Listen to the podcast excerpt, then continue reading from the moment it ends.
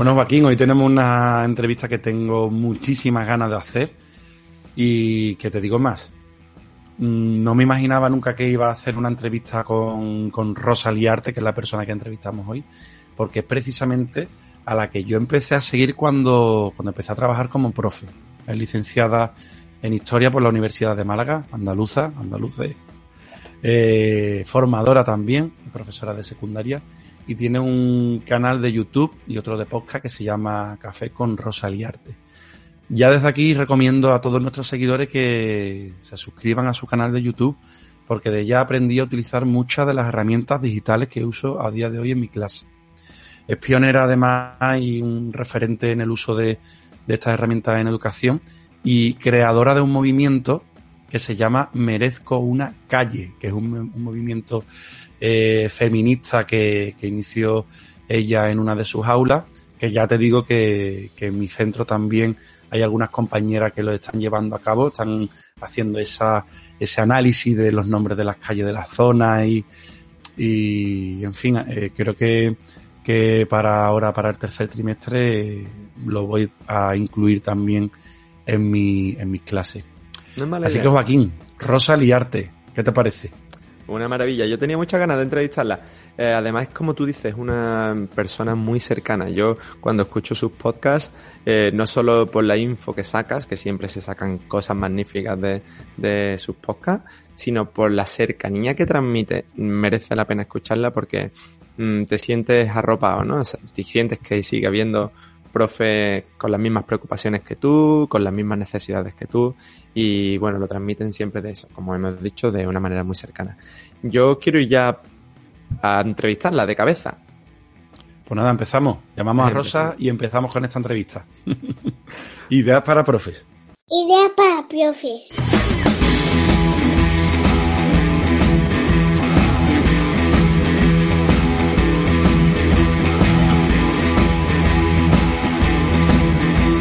Ahora también en podcast.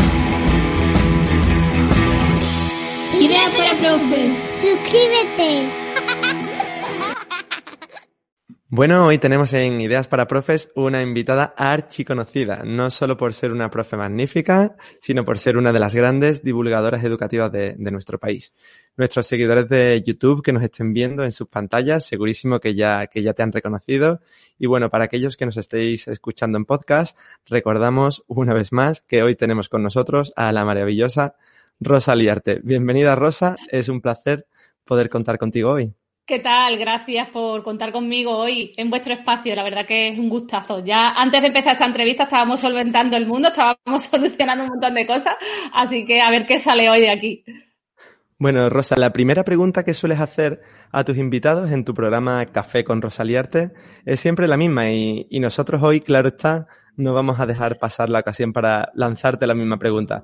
Así que, mmm, Rosa, ¿qué es para ti la educación? Tenía miedo, ¿eh? Que esto pasara algún día, que me la hicieran a mí, ¿eh? Y habéis sido vosotros. Cuando hago esta pregunta siempre a mis invitados dicen preguntaza, ¿eh? Digo, es que es dura, ¿eh? Pero bueno, yo en conclusión saco que, que creo que la educación es preparar a las personas para la vida. O sea, tenemos que preparar a las personas mmm, para cualquier cosa. Ya nos ha demostrado este futuro y este presente de que es incierto. O sea, es que no sabemos lo que nos depara. Así que creo que, tenemos que, preparar a nuestro alumnado para, ante cualquier situación, hacerlos competentes. Es importante la transmisión de contenido, está claro, pero creo que lo más importante es sacar a mejores personas para hacer un mundo mejor, igualitario y siempre que mejore eh, lo que venga, ¿no? Porque no sabemos lo que puede venir. Así que personas que resuelvan cualquier cosa ante cualquier situación. Bueno, Rosa, es que eh, sigo tu podcast desde hace, desde, desde, que empezaste casi, además me, me, puse al día. Y en YouTube también he visto todo el contenido que comparte, está muy relacionado también con las nuevas tecnologías. Y bueno, es que en tu podcast empiezas fuerte, empiezas con una pregunta fuerte. Eh, pero como decía, está, eh, estás compartiendo mucho contenido mm, relacionado con las nuevas tecnologías, con aplicar las tecnologías al aula y me gustaría preguntarte por qué piensas que es importante esta integración de las nuevas tecnologías eh, en la escuela y, y, qué beneficios tiene para, para el aprendizaje. Bueno, integrar la tecnología en el aula no, no viene Rosa ahora a contarte que es importante porque tenemos una pandemia de por medio, ¿no? Integrar la tecnología en el aula se lleva haciendo décadas antes de que Rosa empezara a ser profe. Yo ya la venía utilizando como alumna y la tenía en mi casa creo que esto ha venido para quedarse y tenemos que sacar provecho de ella y no como un fin, sino como un medio que nos ayude a los docentes. Se, mal habla de la tecnología de, por ejemplo, que viene a sustituir a los docentes. Yo pienso todo lo contrario. Lo que sí hablo que hay veces que se integra más la tecnología en clase, ¿no? A veces se han habido centros que han invertido o en Chromebooks o en iPads, por ejemplo, y, y luego entras a las clases y lo que están haciendo los profes es subrayar un PDF. Yo siempre digo eso, para subrayar el PDF quédate con el libro de texto en papel. Lo que tenemos que conseguir con la, la, tecnología es transformar nuestras clases y conseguir cosas inconcebibles que no se hacían antes, ¿no? Entonces, ahí es donde tenemos que ir más allá. A mí me preocupa una, una sociedad, como son nuestros alumnos y alumnas, que se supone que son nativos digitales y que luego los ves buscar ante Google o les pides un correo electrónico y te mandan todo el correo en el asunto. Para mí eso sí que es miedo, miedo de unos docentes que tienen unas armas muy poderosas y no tienen ni idea de usarlas. La competencia digital no se trabaja en informática, al igual que la competencia lingüística no se trabaja solamente en lengua. El tema de las faltas de ortografía es de todas las materias y creo que la competencia digital es de todas las materias. Así que, como bien dice, eh, tenemos que trabajar por competencia y una de ellas, y más importante con la situación actual, es el uso de la, de la tecnología. Beneficios miles. O sea, a mí en septiembre la pregunta que más me hacían, ¿cómo voy a trabajar en cooperativo ahora con mis niños si no pueden juntar, si no pueden tocar nada? Pues leche, la tecnología para eso, ¿no? Además, hemos visto una evolución en muchísimas herramientas por ejemplo, un Canva que se ha vuelto totalmente colaborativo, como un Google Drive, ¿no? Y Google Documentos y, podemos trabajar en, en, en, conjunto varias personas a la vez. Yo he hecho grandes proyectos con docentes desde mi casa y ellos desde la, desde la suya o formaciones. O sea, no es igual, no es igual, pero sí se pueden hacer grandes cosas y como nosotros ahora estamos aquí entrevistándonos y estamos cada uno en nuestra casa, ¿no? Así que creo que tiene muchos beneficios, mucho que aportar y que también puede traer problemas, pero yo siempre digo que los problemas los trae por desconocimiento en su uso y por un mal uso y lo que tenemos que hacer es educarla. Desde luego. Eh, de todo modo, eh, falta mucho todavía por, por, aprender, ¿no? De muchos docentes, pues tenemos la, las tecnologías incluidas en el aula, pero no hemos hecho nada por, o no se ha hecho nada por aprender a usarlas o usarlas sobre todo con, con alumnos. Eh, eh, igualmente, el significado de saber, te suelto esta frase, ha pasado de poder recordar y repetir información a poder encontrarla y utilizarla. Esto lo decía Rosa Herbert Simon, premio Nobel de, de Economía en 1978. Algo, sim, algo, similar dijo también Kasparov, el famoso ajedrecista, sí. al perder contra un programa diseñado por IBM. Nos dejó entrever que en pocos años, desde aquel momento, seríamos jugadores, estudiantes, docentes, centauros, haciendo referencia al ser mitológico. Y que nos veríamos prácticamente sometidos a, a la necesidad de incluir las nuevas tecnologías en nuestras vidas, eh, precisamente por la cantidad de oportunidades que, éstas nos ofrecerían. Y desde luego Kasparov pues no se equivocó. Sin embargo, no sé si los docentes estamos potenciando aquellas habilidades necesarias para el siglo XXI en nuestros alumnos con respecto al tema en cuestión. Eh, Rosa, te pregunto, ¿qué habilidades deben o deberían desarrollar nuestros alumnos con las nuevas tecnologías? Bueno, pues habilidades muchísimas. Yo también lo hablo con los docentes. Muchos se han visto obligados, por ejemplo, como hablaba antes con lo de los PDF y el libro de texto, por ejemplo, están, me he pasado a Google Classroom, pero ¿qué haces en Google Classroom? Al final poner las tareas del libro, o sea, o poner un PDF. Es que vuelvo a lo mismo, no estás transformando. Necesitamos ir más allá. Habilidades se necesitan muchísimas, pero una las dicho, ¿no? La búsqueda de información. Es que no puede ser que te quedes con lo primero que te saca Google. O sea, todos lo sabemos, que también tenemos que ser personas críticas. Una creo que una persona crítica es la que sabe buscar información y decir esto sí es cierto, esto no es cierto, no lo comparto porque lo que voy a crear es más, más difundir un, una cosa que no es real. Otra creo que la colaboración, ¿no? El trabajo en equipo. Me llama mucho la atención que insistimos a los niños de trabajar en equipo, pero luego nosotros somos docentes en nuestro departamento, ¿no? Y, yo, por ejemplo, veo, ¿no? Eh, del mismo curso los dos profes y uno va por el tema 3 y otro por el tema 5. Entonces, contradice porque dice, los niños dicen, mira, me está pidiendo que trabaje en equipo, pero luego lee el primero que no va en equipo con la compañera de la misma materia en la clase de al frente, ¿no? Porque los niños hablan entre ellos y cruzan información, ¿no?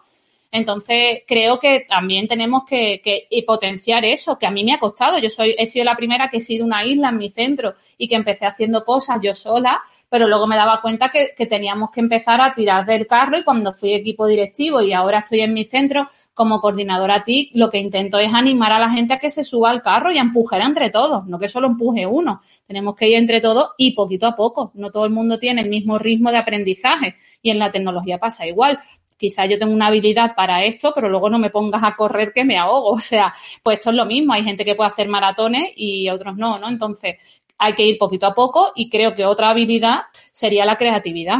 Saber sacarle partido a todo esto, ser creativos. O sea, hablo de buscar información, trabajo en equipo y ser creativos, sacarle partido a todo esto de la tecnología hay puestos de trabajo ahora que se están desarrollando por toda la situación actual y que quizás vengan para quedarse. ¿Quién nos iba a decir que iba a existir un trabajo, pues yo qué sé, community manager, llevar las redes sociales de una empresa? Pero te, llevan tiempo, ya, me llevan tiempo las mías, ¿no? Que hay momentos que no me da la vida. Y, y eso hace años era inconcebible que fuera una persona quien estuviera detrás de eso, ¿no? Así que creo que hay que ser creativos, ir más allá, porque ya hay muchas cosas que nos da la tecnología, pero la mano humana, por así decir, se va a ver con la creatividad que hay detrás de ella, ¿no? Claro.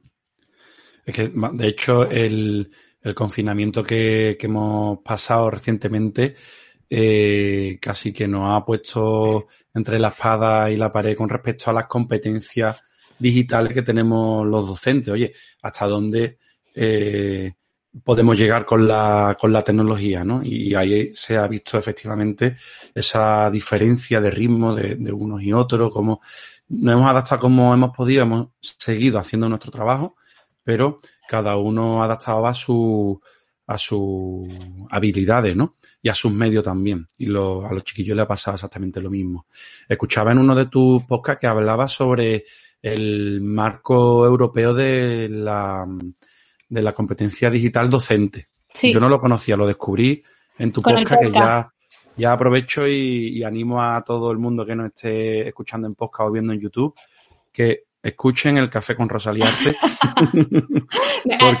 haré, promo del vuestro también en el mío, ¿eh? es que te lo prometo que es increíble. Yo desde luego siempre aprendo algo con tu podcast y esto es un ejemplo de, de ello, ¿no? Hablabas del DICCOMP, que es una, es el marco eh, común europeo para las competencias digitales docentes. Y me gustaría que me, que me comentaras un poco qué significa eh, ser un docente con competencia digital. Bueno, no es fácil también decir, a ver, no es ponerlo todo negro. A ver, en esta, esta, esta, este momento ha marcado que era necesaria la competencia digital docente. De hecho, el marco digital ya se estaba haciendo de antes. Esto ya era un borrador que había de hace años atrás y demás. Y yo ya lo hablaba me acuerdo en mis formaciones de antes, ¿qué pasa? Que todo esto se ha acelerado. De hecho, eh, leía yo hace poco en un texto de Fundación Telefónica o lo que fuera, había un estudio que se había adelantado en, en el uso de la tecnología en educación, eh, lo que en tres meses lo que se, se habría adelantado en cuatro años. Brutal. Y sigue adelantando porque estamos a, a un ritmo súper acelerado.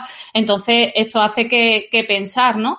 Pero hay docentes con competencia digital y también esta situación ha puesto en manifiesto que hay muchísimos docentes que no la tienen. Entonces, eh, si hay que formarse en competencia digital, es necesario. O sea, es que yo creo que, que ha, ha, venido esto y de hecho la situación de docencia híbrida, este virus que permuta y que cambia y que no sabemos la cepa, ahora aquí parece ser Málaga hay una de Uganda o no sé qué rollo. O sea, eh, o, sea, que esto va a venir para largo y tendido, ¿no? Y, creo que un docente con competencia digital, lo mismo que he hablado antes, que tenga destreza, pero sobre todo un docente para mí siempre lo que debe de saber es saber transmitir transmitir y dar conocimientos a otras personas para poder llevarlo a cabo. Entonces, ya no solamente que tú lo domines, sino que sepas transmitirlo para que otras personas hagan un buen uso de ella.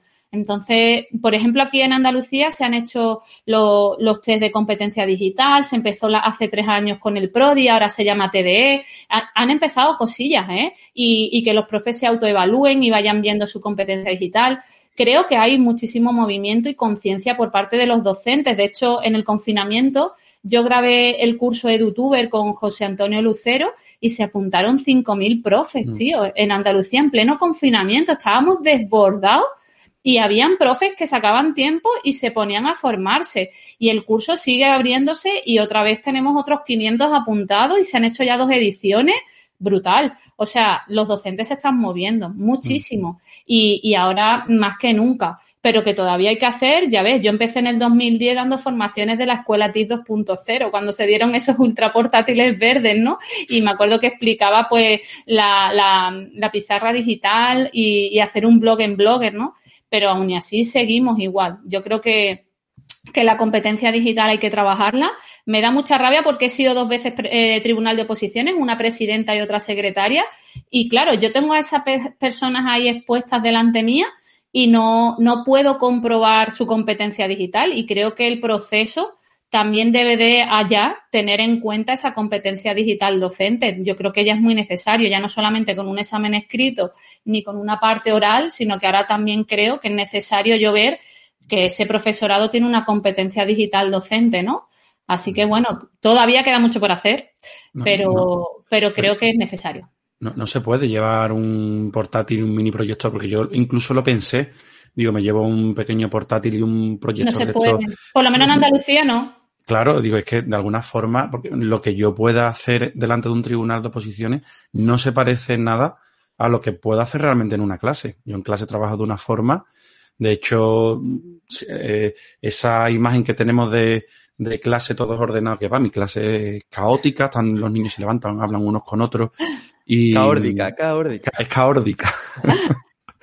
Tengo ahora una, una, alumna en práctica que, que, se queda así mirando y dice que no me imaginaba la clase así, ¿no? Y están trabajando, digo, vamos a observar. Había uno trabajando en Canva, otro haciendo un, un espacio en Google Site, el otro estaba eh, haciendo algo con Geniali. O sea, eh, estaban trabajando con herramientas digitales lo que descubría uno lo compartía con otro, estaban, estaban siendo realmente eh, cooperativos, ¿no? Entonces, esa forma de trabajar es mucho más, más interesante que, que el estar, oye, voy a explicar esto, quizás habría que darle una vuelta a esa forma de, a ese sistema de oposiciones también para, Sí, o alguna forma de comprobar esto, porque es que yo creo que ya mm. empieza a ser muy necesario. Yo ya, mm. además, hay muchísimas cosas que ya la propia administración ha digitalizado. Ahora parece que la última es ya también las entradas y salidas que se va a quitar por fin el papelito y de firmar cada hora. Yo, por ejemplo, tengo que firmar cada hora, tío. Es brutal. Entonces, cuando el otro día vi, digo, venga, por fin, vamos dando pasitos, vamos pasito a pasito. Así que mm. poco a poco. Oye, eh, eh, no era una pregunta que teníamos pensado al principio, pero Rosa, ya que lo has dicho, te lo voy a hacer.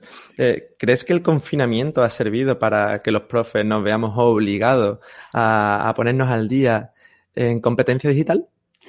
Bueno, yo creo que, a ver, a los que yo te hablo de mi claustro, yo lo que vi era que personas que eran impensables que se pusieran en un Google Classroom y hicieran una videollamada, lo hicieron.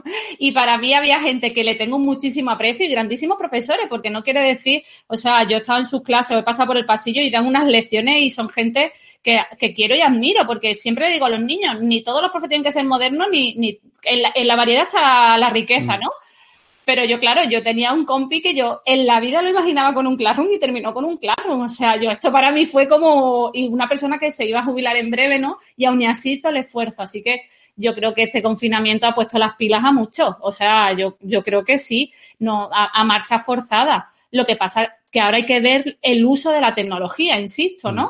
En el, yo, por ejemplo, la Junta nos ha dado la oportunidad de grabar el curso de, Google, ¿no? Yo en mi caso lo grabé con Domingo Chica y con José David, el de nivel avanzado, que esto ha sido un, una, vamos, que la Junta llegara a un acuerdo con Microsoft y Google para poder los centros aplicarlo. Y nosotros en el curso, en todo momento, lo que hablamos es que no es hablar de la herramienta, sino el fin de la herramienta en el uso metodológico y en cómo aplicarlo en clase y cómo aplicarlo con la familia. Y las personas que han hecho el curso pues nos lo trasladaban. Nos habéis hecho ver el uso de la tecnología para transformar, ¿no?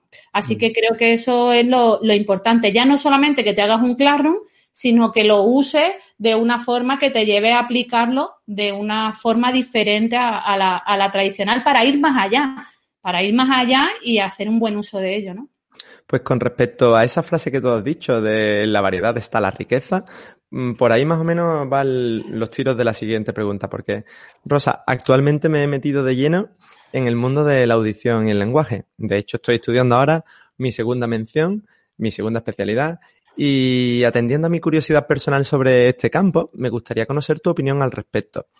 ¿Pueden ser las herramientas digitales un buen recurso para atender a la diversidad de nuestros alumnos? Hombre, yo es que siempre cuando doy una formación y muestro ejemplos de proyectos, siempre hay alguien que me dice, ¿y la diversidad? Digo, vamos, yo es que creo que no, que no tiene, es que eh, muestro ejemplos que alumna, he tenido alumnado ciego, alumnado con necesidades educativas, es que la tecnología nos ayuda en eso, o sea, a poder ir más allá con nuestro alumnado y atender a la diversidad, claro que sí, o sea, y, es lo que se habla, ¿no? Desde hace tiempo, el DUA, el diseño universal de aprendizaje, tener diferentes formas de presentar el contenido para adaptarlo a, cualquier necesidad del alumnado, porque hay alumnos que le va a ir muy bien un vídeo, pero a otros les gusta más leer o a otros le entra más por un cómic o, o, de otra forma, ¿no? Creo que a todos nos pasa. Así que creo que es importante esto de, tenerlo en cuenta y claro que sí, que la tecnología ayuda en esto.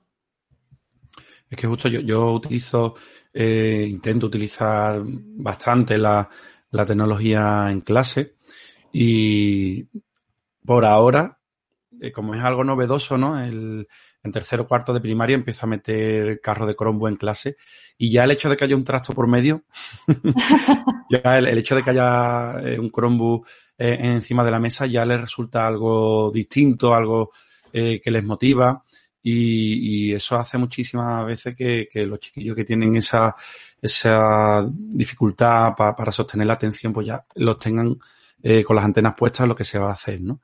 Y los que van un poquito más despacio, pues que eh, al ser un trabajo en equipo, pues se integran muchísimo mejor, participan mucho más. Entonces, al menos en base a mi experiencia, sí, sí que creo también, además, que, que es una forma de atender a la, a la diversidad. Mira, hace poco pusimos una en, en, Instagram, en Facebook, en nuestras redes, una frase que decía, los profes somos influencers. y, y, bueno, tuvo muchísima interacción esa, esa publicación. Y es que realmente conlleva una responsabilidad, ¿no? Ejercemos una, una gran influencia sobre nuestros alumnos y muchas veces no nos paramos a pensar eh, en ello, ¿no? Y estamos, estamos construyendo la sociedad. Entonces, eh, quería preguntarte qué es lo más importante que deben o deberían aprender nuestros alumnos de nosotros, los profes. Bueno, yo, la verdad que sí, que a mí me choca lo de influencer. Mi madre lo que me decía, ¿eres consciente de la gente que te lee, de tus stories, de tal? Y yo, claro, mi madre me sigue en Instagram, está en Facebook también, pero no está en Twitter. Digo, la pobre no ha visto lo que tengo por Twitter. pero que, que sí, es importante. De hecho, mmm, tienes que saber muy bien lo que publicas, tu contenido. Eh, yo releo siete veces antes de publicar algo y a veces también se te escapa algo.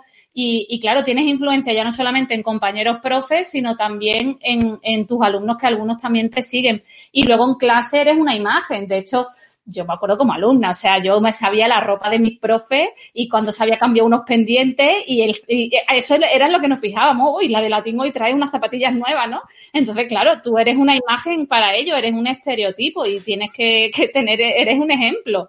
Así que sí, es, es importante. ¿Y qué deben de aprender? Bueno, yo intento siempre inculcarles eh, el tema de la tecnología, pero ojo, que también recalco en esto, que no todas mis clases es tecnología. Mis niños tienen libretas, hacen exámenes, o sea, yo, lo que me dicen mis niños que soy dura, que soy una que, que exige, ¿no? Y creo que lo que le intento inculcar es lo que se van a encontrar cuando salgan del cole o del instituto, porque a mí me pasó que me di una zampa y me di oro, me di una torta en la cara, ¿no? Cuando fui a la universidad y dije, ¿en serio? Esto es la, universidad y, lo pasé regular realmente en mi primer año de universidad, me impactó mucho, ¿no? Entonces, mm, yo siempre digo que a veces en la escuela estamos en Disney y la vida es Walking Dead.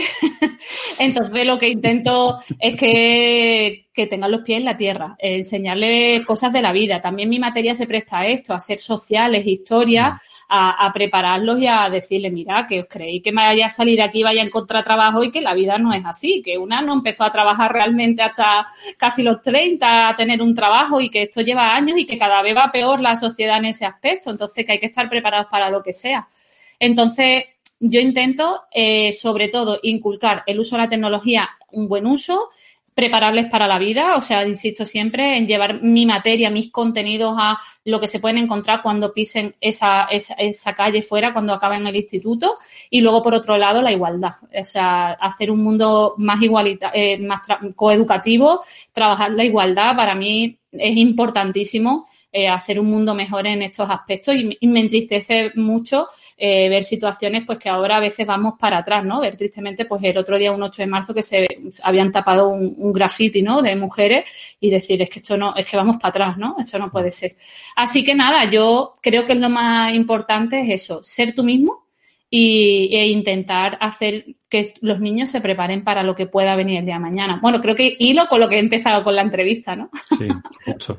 Me encanta esa frase. Iba, iba a llamar a, iba a ponerle a esta entrevista otro título, pero lo de a veces la escuela es Disney y la vida es Walking Dead, me ha encantado. Es que, es que sí, es que todos hemos pasado de todo. Yo, a ver, hay gente que me dice que transmites entusiasmo y tal, pero que yo digo que yo también tengo mis bajones y hay momentos que también, que yo pasé un confinamiento que, que falleció mi suegro en pleno confinamiento, o sea, y no, lo, no nos pudimos despedir de él, que aquí no todo es, que sí, que te, intenta una transmitir en sus redes positivismo, pero que también hay momentos que de bajón y de decir, tío, que también se pasa mal y hay que prepararse para esto, agarrar el toro por los cuernos, ¿no? Como dice mi madre, y a, a tirar para adelante.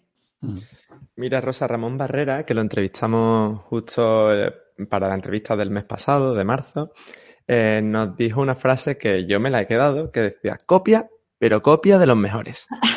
Y, y, yo he hecho eso, yo he copiado de los mejores y me copié de, y ya he hecho mía, la he interiorizado, una frase de Jesús Guillén que dice, la misión de la educación es educar en, desde y para la vida. Esa es la misión claro. de la escuela.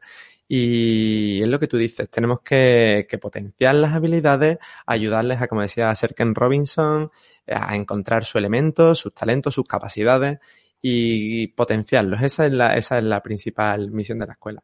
Y como tú dices, pues uh, haciendo mención ya a Peter Parker, ya que estamos hablando de Walking Dead y de Disney, un gran poder conlleva una gran responsabilidad y como influencer de, de, nuestros alumnos sobre todo, tenemos que ser conscientes de ello, ¿verdad?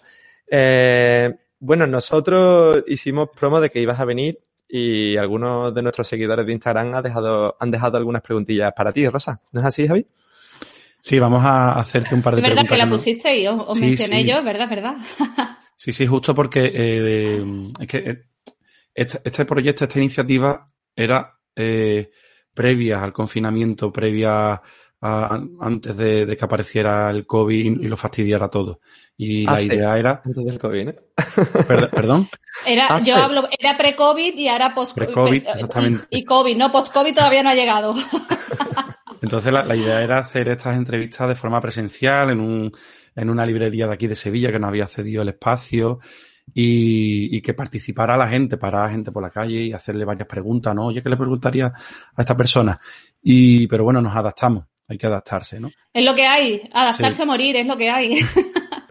Entonces que, que queríamos que, que, la gente participara y, y, hemos encontrado en las redes sociales pues una vía para que lo, los seguidores de Ideas para Profe mmm, compartan las preguntas que le, que le gustaría hacerle a las personas que entrevistamos.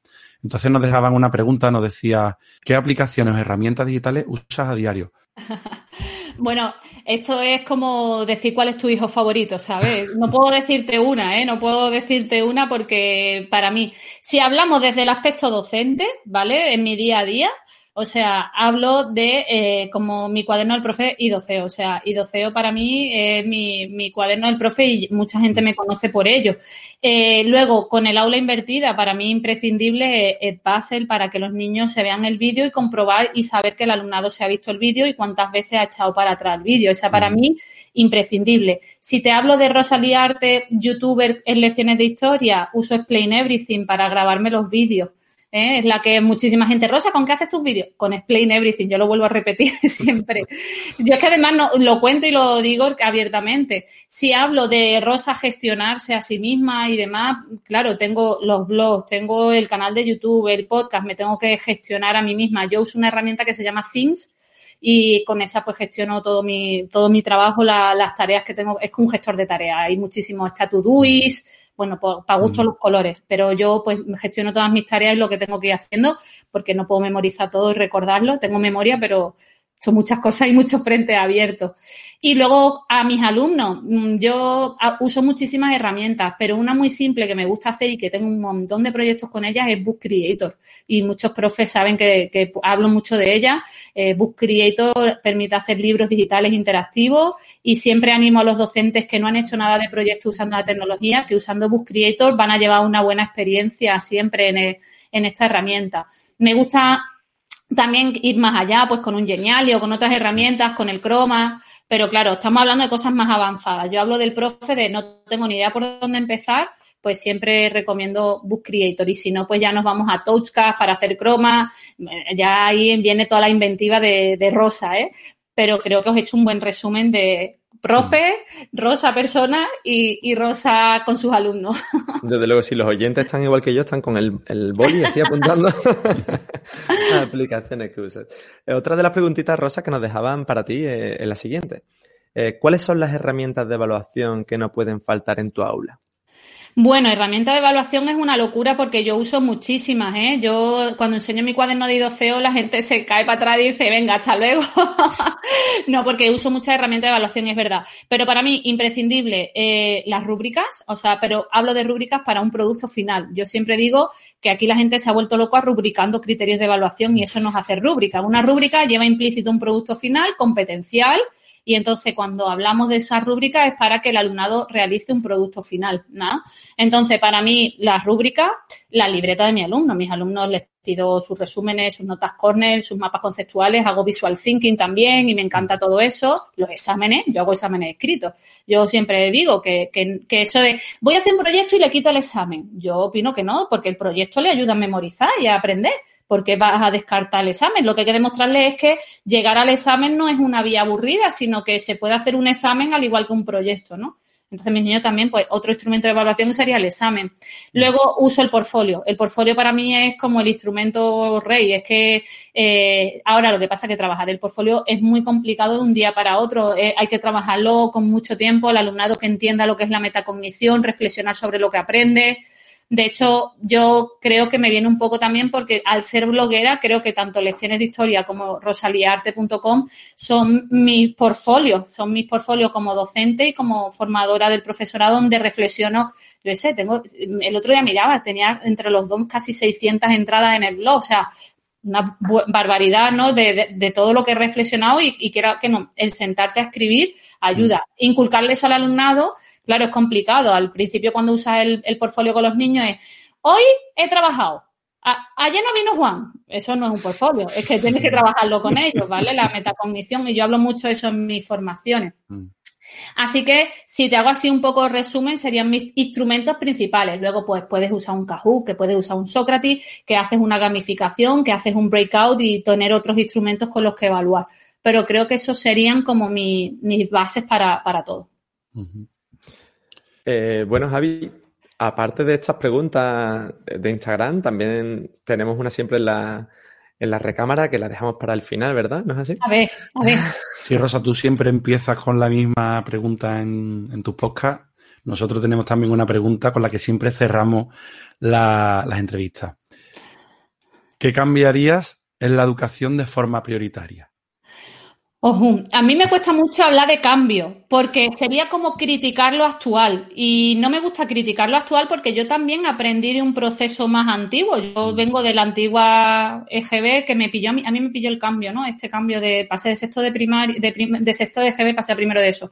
Entonces no me gusta hacer crítica porque lo que he dicho antes, creo que también mis niños aprenden con esos docentes tradicionales y mi compi que da su clase es positiva y es maravillosa. O sea, también hay docentes que te entran así. Entonces, más que cambio, haría como dice la Junta aquí, siempre propuestas de mejora. propuestas de mejora, ¿no? Se habla, ¿no? En las reuniones siempre propuestas de mejora.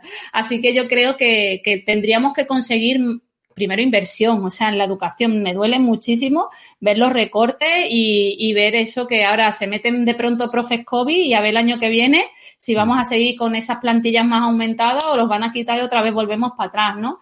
Creo que, que creo que la inversión y sobre todo en la tecnología. O sea, y, y, vuelvo a lo mismo, que se haga un buen uso de la tecnología, que no se compren PDIs a mansalva para que luego acaben de proyectores.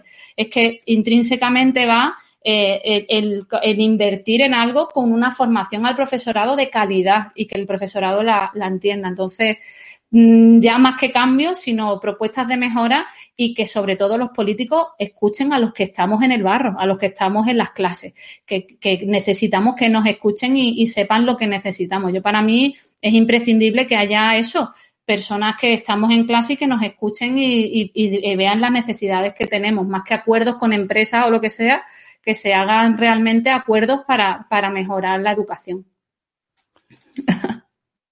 Mira, pues es una respuesta súper completa. es verdad que, se habla mucho de propuestas de mejora, de, buenas prácticas, ¿verdad? Y, bueno, hay, mucho que, que, hacer en educación. Efectivamente, habría que invertir mucho más. Pero mira, Rosa, cuando, cuando hablamos para, cuando te hablé para invitarte a hacer esta, a esta entrevista en este, en nuestro podcast, eh, bueno, no sé si, si fue para, para, invitarte a la entrevista o la publicación del Día de Andalucía. Te mencioné y, te dije, pero si es que yo de mayor quiero ser profe como tú. es que es verdad que, te sigo desde hace un montón de tiempo y quien se pare a, observar el trabajo que hace se dará cuenta de que eres un, modelo a seguir. O sea, gracias, eh, gracias. a mí me cuesta todavía escuchar esas cosas que yo comparto, no, no hago más que compartir, pero pues te, queda flipando, ¿no? Cuando te dicen cosas así, la verdad. Es esencial el compartir. De hecho, es la filosofía también que seguimos en, Ideas para Profe. Oye, simplemente compartir por el simple hecho de que el, lo poco que yo sé o lo que yo utilizo en clase me sirve, puede que te sirva a ti y así entre todos hacemos crecer la educación.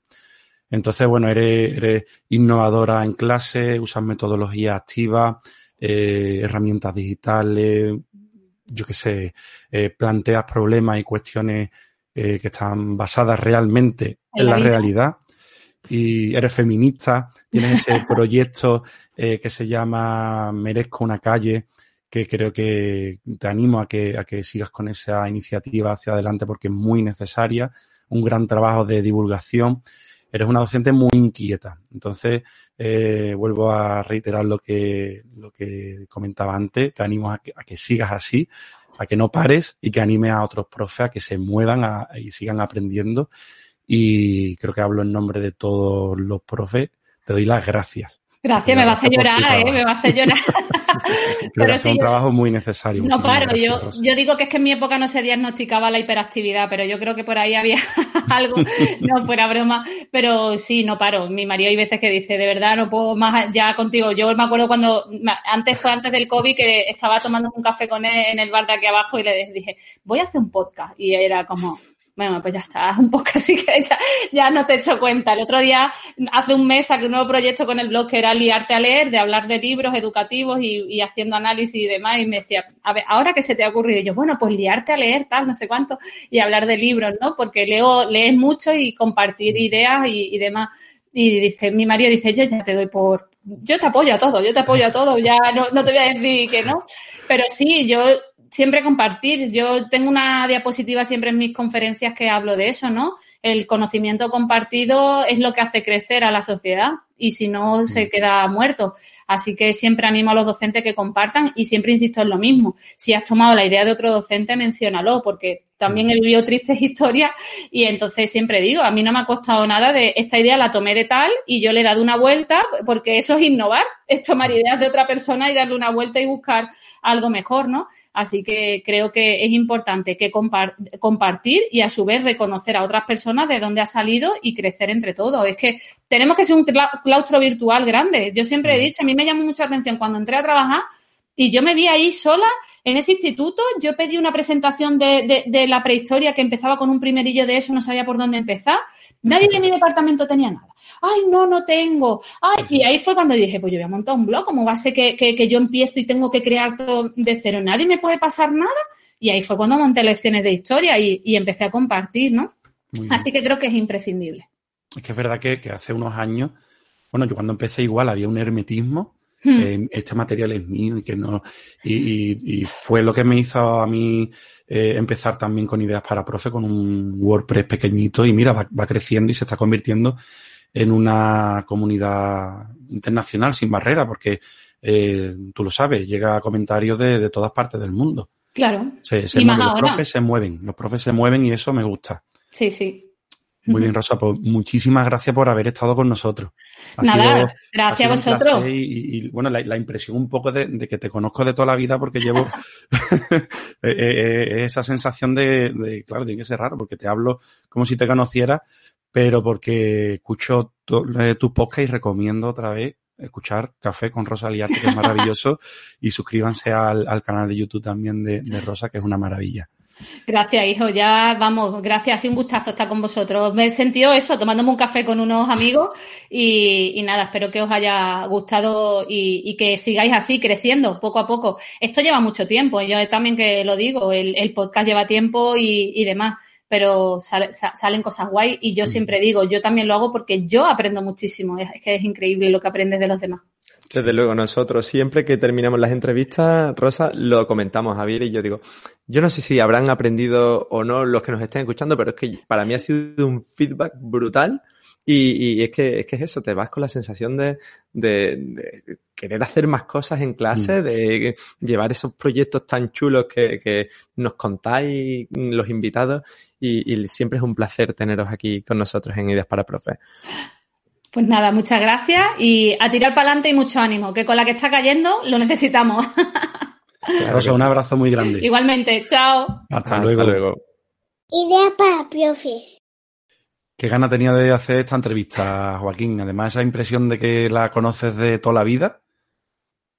¿No te pasa? Pues es que ya te digo que, que la, la, he escuchado y la he visto mucho porque con ella casi que he aprendido a utilizar algunas herramientas de Google y, y tiene que ser raro, porque al final ella a nosotros no nos conoce de nada. es verdad, es prácticamente como hablar con un famoso y el famoso se queda a cuadro. no, pero sí que es verdad que es una persona muy cercana y, y, eso siempre se agradece en la entrevista. Cortita, eso sí, ha sido una entrevista corta, pero ha sido una entrevista cargada de info. Yo por lo menos saco de aquí el nombre de 10.000 aplicaciones que estoy deseando usar con mis alumnos sí. en clase. Eh, cortita, pero, pero muy cargada de contenido. También hay que decir que antes de empezar a grabar hemos estado cerca de una hora hablando. Eso sí es verdad. Eso no lo saben nuestros oyentes ni los que nos estén viendo en YouTube, nuestros seguidores. Mm, pero la verdad es que sí, que tiene, tiene carrete. Para no salirnos de, del tiesto, Javi, ¿cuáles son los tres puntos principales de, de esta entrevista? Los tres puntos clave. Mira, eh, aunque hay una frase que me ha gustado muchísimo, la voy a decir, que, es esa de que, a veces la escuela es Disney, pero eh, la realidad es Walking Dead.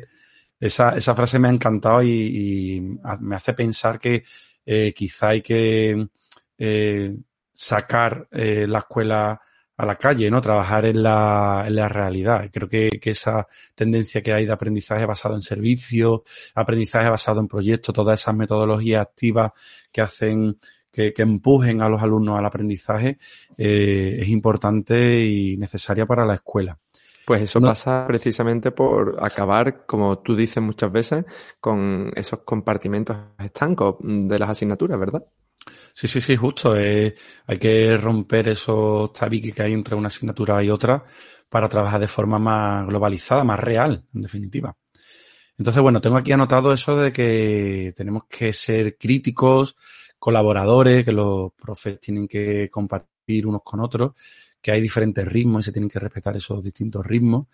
Y, la importancia de, oye, no solo que los docentes seamos críticos con lo que vemos, sin enseñar también a los alumnos a no creerse lo, lo que ven en, la primera respuesta que da Google cuando buscamos algo y en convertirlo eso en un aprendizaje y en una opinión incluso. La segunda eh, anotación que, que, me dejo aquí es que, que las TIC han llegado para quedarse, pero que nunca van a sustituir al docente, que el docente tiene ese poder de transmitir, que eso es en esencia lo más humano que vamos a encontrar en clase. Y, y, me dejo anotado también algo importante, que es que hay que formarse en competencia digital.